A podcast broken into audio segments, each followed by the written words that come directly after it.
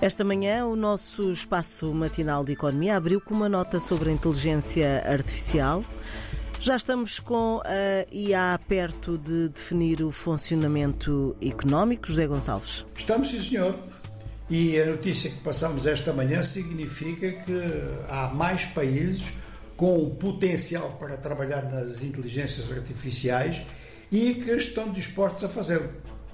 Isto reduziria bastante a dependência da humanidade em relação a dois ou três grandes países que desde já têm a dianteira na matéria. Ora, a inteligência artificial não pode ser vista, como está a ser vista por muita gente, como algo assim de, cheio de superstições, de bruxaria ou de fraudes sistemáticas. É claro que as fraudes estão na prática humana desde que a humanidade existe e a história económica e científica da humanidade está cheia de fraudes, quer elas sejam feitas por métodos muito avançados, quer sejam feitas por métodos artesanais ou até por uma soma de atitudes individuais, às vezes uma soma muito mais numerosa do que seria normal. Ora, neste aspecto, eh, a curto prazo, vai colocar-se um problema. É que as inteligências artificiais vão ter um, impacto muito grande a nível da indústria, a nível da agricultura, a nível dos transportes, a nível da produção cultural e a nível do bem-estar geral das populações.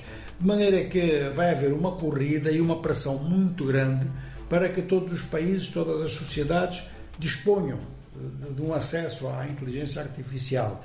E aí, se não forem produtores, é claro que já sabemos qual é a situação que vai ocorrer. A mesma que ocorreu quando se desenvolveu de repente a utilização, por exemplo, do computador.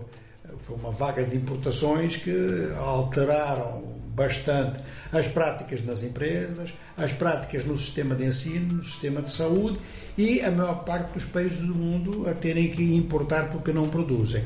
Ora, a nível destas novas tecnologias é possível produzir desde que se façam grandes acordos de ordem regional. Tirando os grandes países, mas grandes mesmo, acima de 150 milhões de habitantes, por exemplo, os outros países podem e devem fazer eh, articulações e há grandes acordos para a produção à, à escala regional.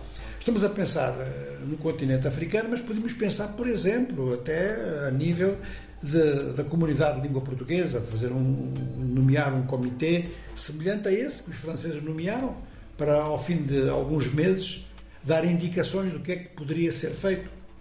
O Brasil já tem alguns embriões a trabalhar nesse sentido e Portugal vai beneficiar eh, do avanço da pesquisa e da execução de projetos no conjunto da União Europeia, que a proposta francesa vai, sem dúvida alguma, desencadear. De maneira que temos este aspecto a considerar, porque a economia mundial, que tem vindo a mudar muito com as inovações, vai mudar mais ainda. A economia dos nossos dias com José Gonçalves.